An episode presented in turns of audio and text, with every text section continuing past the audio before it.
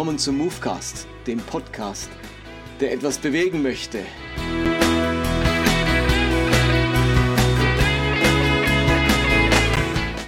Mein Name ist Martin Benz und jetzt geht's los.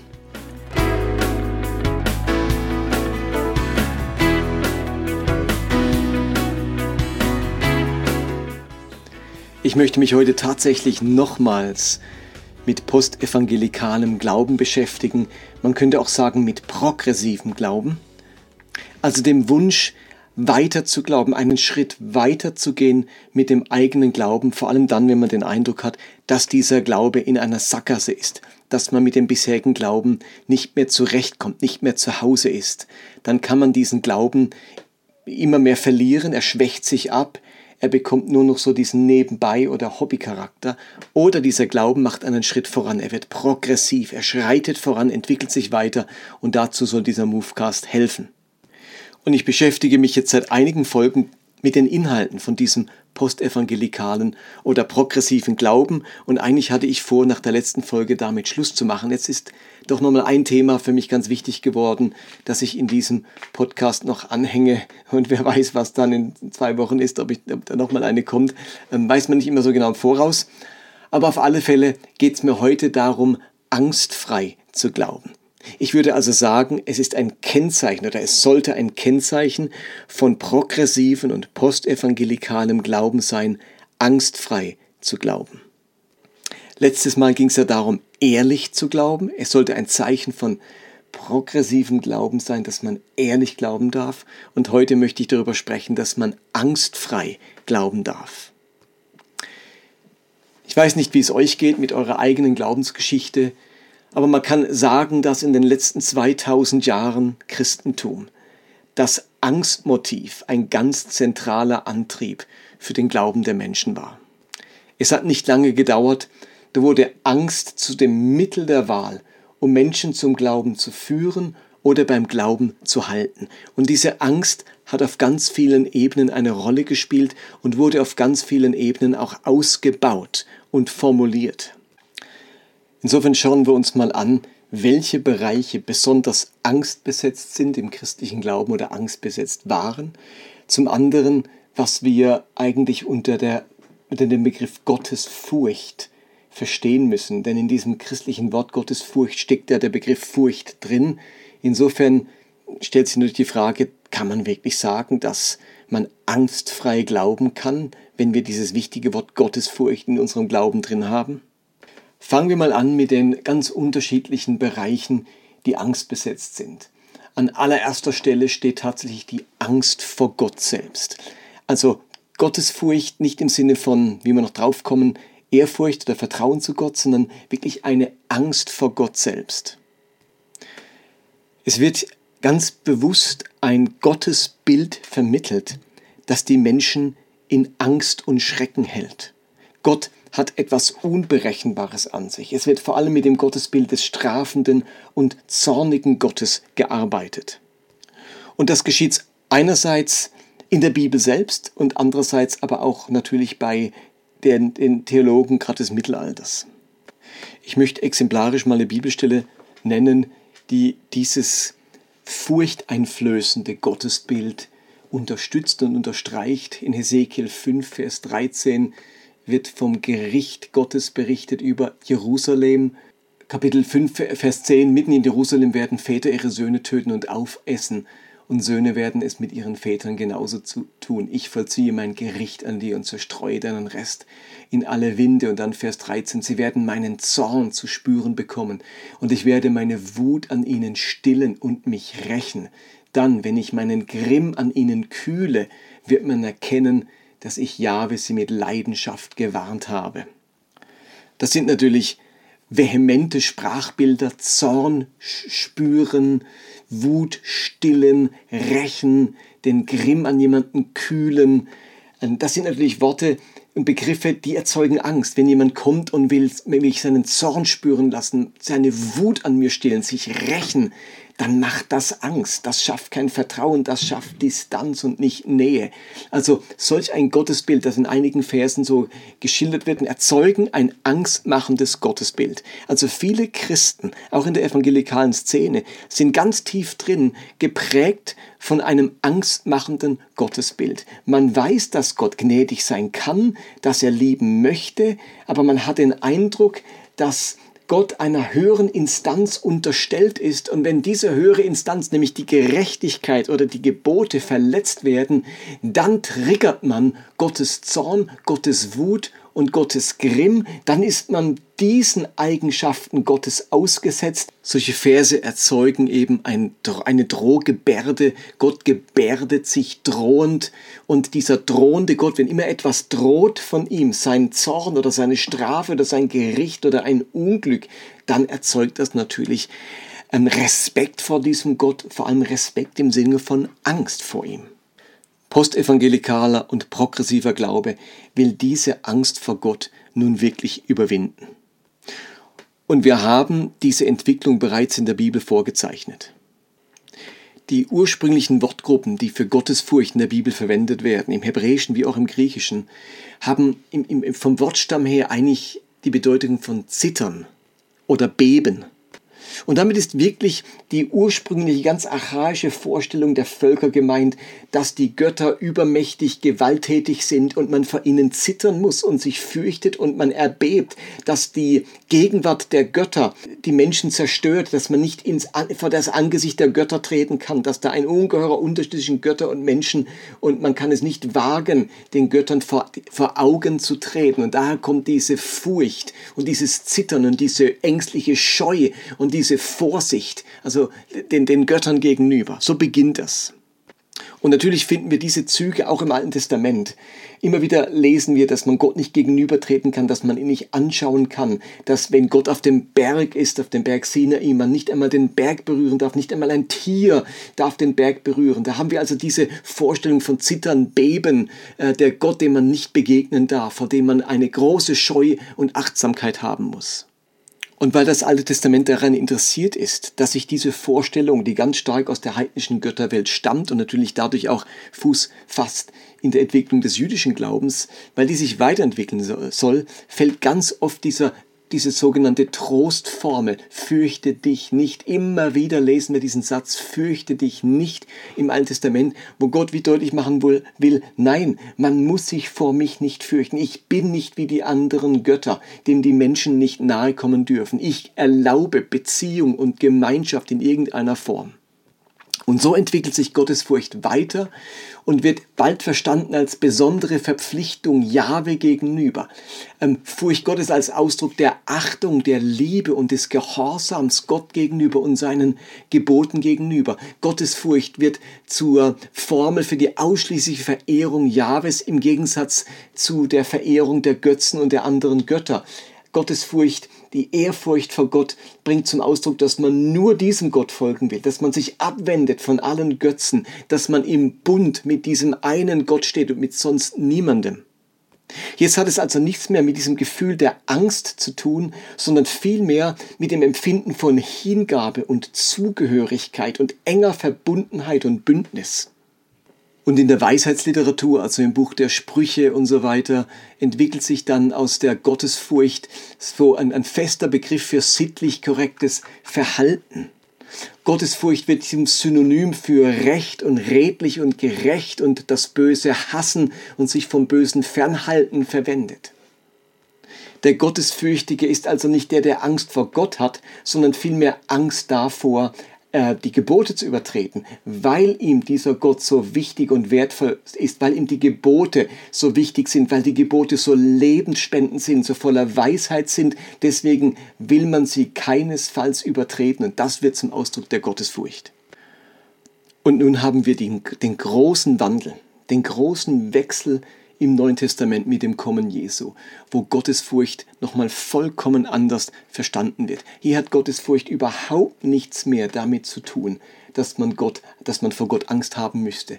Ähm, Jesus meidet jedes Drohszenario. Jesus ist derjenige, der nicht zurückschlägt, der sich bis zum Tode äh, foltern und umbringen lässt, ohne irgendetwas an Strafe anzudrohen, der noch am Kreuz sagt, vergib ihnen, sie wissen nicht, was sie tun. Also spätestens am Kreuz hätte man sagen können, jetzt, jetzt kommen die drohenden Worte, wehe euch. Also ihr werdet noch sehen, am Schluss behält Gott Recht und am Schluss wird sein Zorn oder sein Gericht ergehen. Also nein, nicht mal das kommt über seine Lippen am Kreuz, sondern auch da immer noch der Anspruch, vergebend zu sein. Im Petrusbrief wird das wunderbar zusammengefasst, wenn Petrus schreibt in Kapitel 2, Vers 23, er wurde beleidigt und schimpfte nicht zurück, er litt und drohte nicht mit Vergeltung, sondern überließ seine Sache dem, der gerecht richtet. Also Jesus hat gerade nicht gedroht, Drohszenarien waren ihm fern.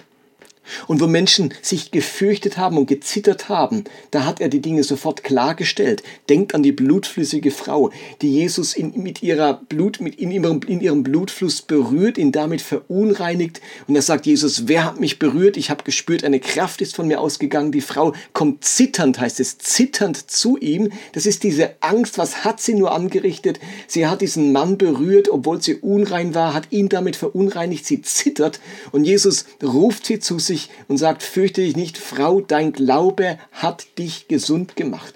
Und macht deutlich, hier gibt es nichts zu schimpfen, nichts zu drohen, nichts zu kritisieren. Diese diesen Aspekt möchte Jesus ganz weghaben aus der Ehrfurchts- oder Gottesfurchtsvorstellung der Menschen. Und am Ende nennt Jesus seine Jünger seine Freunde. Ich nenne euch nicht mehr Diener, sondern Freunde. Und bei Freundschaft hat Angst und Drohen nun überhaupt nichts mehr verloren. Angst hat in anderen Beziehungsgeflechten vielleicht was verloren, aber nicht dort, wo Gott seine Kinder Freunde nennt. Oder wir sagen dürfen, aber lieber Vater. Das sind neue Bilder, neue Szenarien in unserem Kopf, die uns befreien von dieser Angst vor Gott. Und damit haben wir bereits die Entwicklung von Gottes Furcht in der Bibel skizziert, vor allem anhand auch des Lebens Jesu. Es gibt jetzt aber noch weitere Gebiete, wo evangelikale Glaube anfällig ist für Angst. Und das nächste ist dieses große Thema Angst vor der Hölle. Über viele Jahrhunderte hinweg war das die treibende Kraft für die Kirche im Mittelalter, um ihre Gelder zusammenzubekommen, mit der Hölle, mit dem Fegefeuer zu drohen.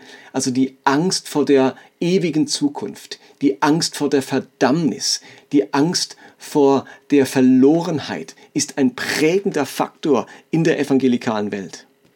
Und sie ist darum auch der bestimmende Faktor für die ganze Überlegung von Evangelisation und Mission.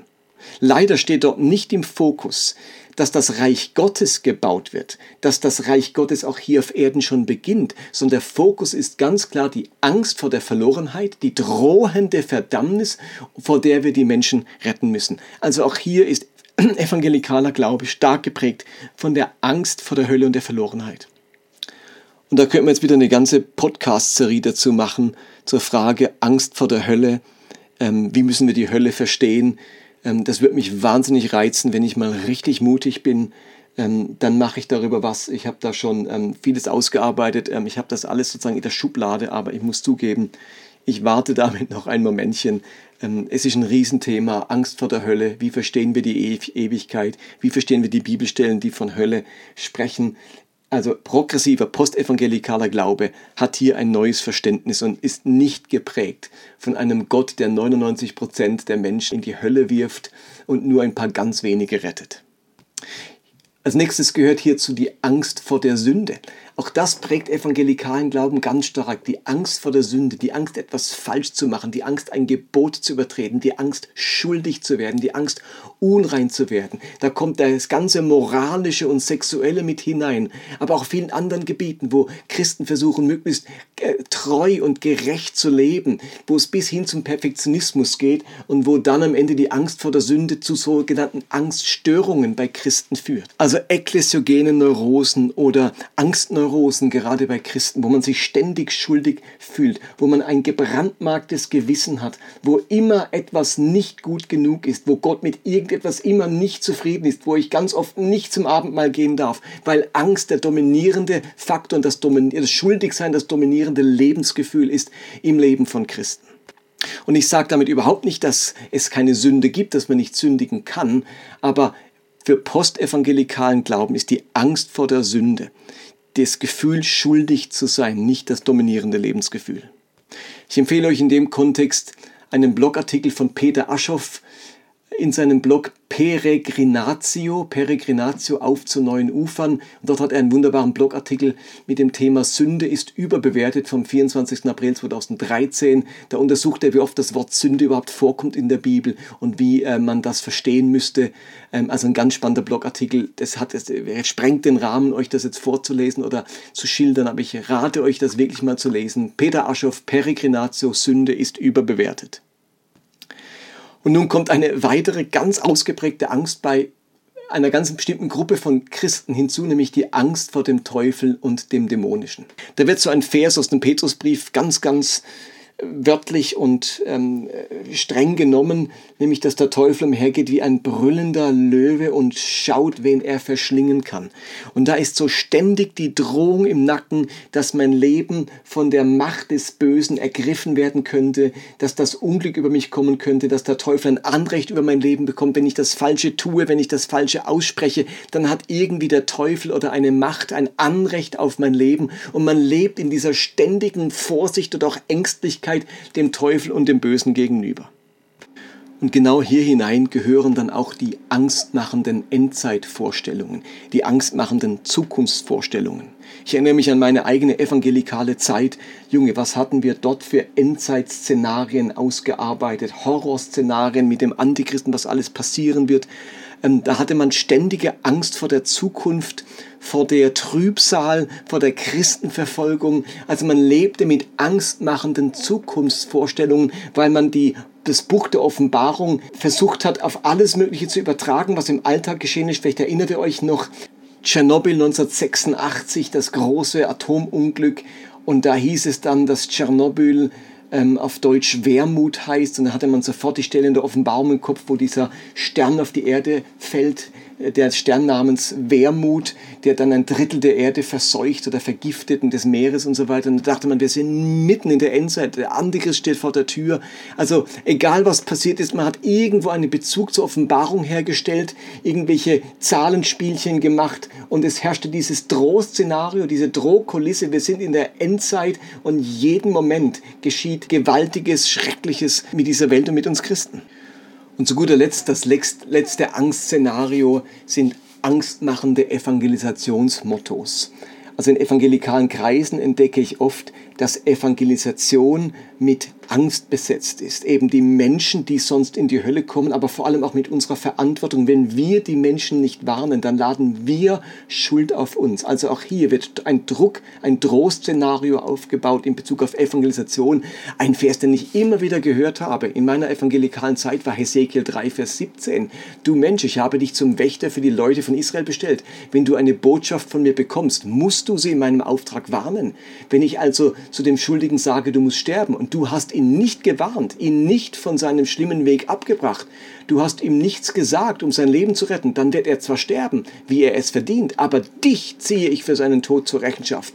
Mit diesem Vers wurden wir heiß gemacht, Traktate zu verteilen oder von Haus zu Haus zu gehen. Und jetzt sagt ihr vielleicht, ja komm, das gibt es nur bei den Zeugen Jehovas. Nein, das habe ich erlebt in evangelikalen Kreisen. Natürlich bin ich da schon eine Weile nicht mehr zu Hause, aber ich kann mir sehr gut vorstellen, dass es in der einen oder anderen Gemeinde immer noch so funktioniert. Also da muss man nicht nur Angst vor der Hölle haben, sondern auch Angst davor, Menschen nicht vor der Hölle zu warnen. Okay, jetzt hatten wir also Angst vor Gott, Angst vor der Hölle, Angst vor Sünde, Angst vor dem Teufel und dem Bösen, Angst vor der Endzeit und angstmachende Evangelisationsmottos, um nur mal ein paar zu nennen. Aber das sind für mich so die typischen, die Klassiker, die mir immer wieder begegnet sind. Für mich heißt postevangelikal Glauben, progressiv Glauben, diese Ängste zu überwinden. Es ist ein angstfreier Glaube. Er ist nicht motiviert und dominiert von einem oder mehreren dieser Ängste. Und ich betone das nochmals. Es heißt nicht, dass es per se keine Verdammnis gibt, keine Sünde gäbe, dass der Teufel kein Problem oder das Böse kein Problem auf dieser Welt wäre. Das heißt nicht, dass wir nicht eine Endzeit erleben werden, also eine Zeit, wo Dinge sich verändern werden oder dass Evangelisation ein wichtiges Anliegen für uns Christen ist. Das heißt das alles nicht. Das heißt nur, ist mein Glaube angstbesetzt? Erzeugen diese Themen Angst bei mir? Ist Angst und Furcht ein motivierender, soll das ein motivierender Faktor meines Glaubens sein?